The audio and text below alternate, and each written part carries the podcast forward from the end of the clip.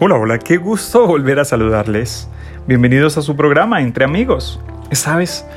Cuando nuestros bebés nacen y son catapultados al mundo, no podemos evitar sentir alegría. Nos hacemos eco en las palabras que menciona Lea en Génesis capítulo 30, versículo 13, cuando menciona y dice, qué feliz soy, las mujeres me llamarán feliz. Pero sabes, querida madre, esos primeros momentos de felicidad se prueban rápidamente con bebés que lloran, que les falta el sueño y todo tipo de desafíos que vienen junto con su nacimiento. Según un estudio de Varna, 8 de cada 10 madres se sienten abrumadas por el estrés de serlo y solo el 19% de las mamás informan estar extremadamente satisfechas como madres. Sabes que si depende de tu felicidad en el comportamiento de tus hijos, es posible que tengas que esperar un poco antes de poder esbozar una amplia sonrisa. Pero hay buenas noticias. Sí se puede aprovechar el gozo que proviene de obedecer a Cristo y estar en su presencia.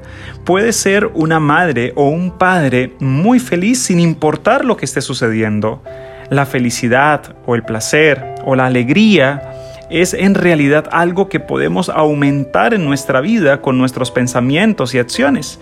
Y hoy te voy a compartir mm, las primeras 5 de 10 ideas que te ayudarán a ser un padre o una madre feliz. Primero, disciplina con acción y no con tono. Probablemente hayas gritado esto antes. ¿Cuántas veces tengo que decirte?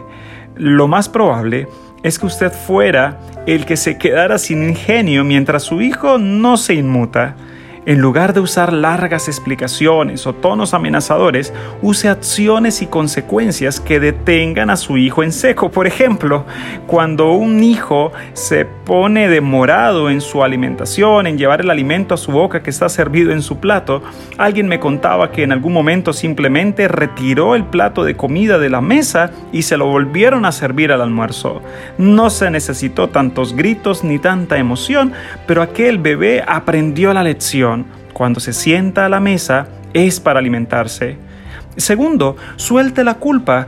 No caiga presa o preso de la mentalidad de victimizarse que te hace sentir como un perdedor en todo tiempo. Observe su diálogo interno negativo y trate de convertir su mala culpa en buena culpa.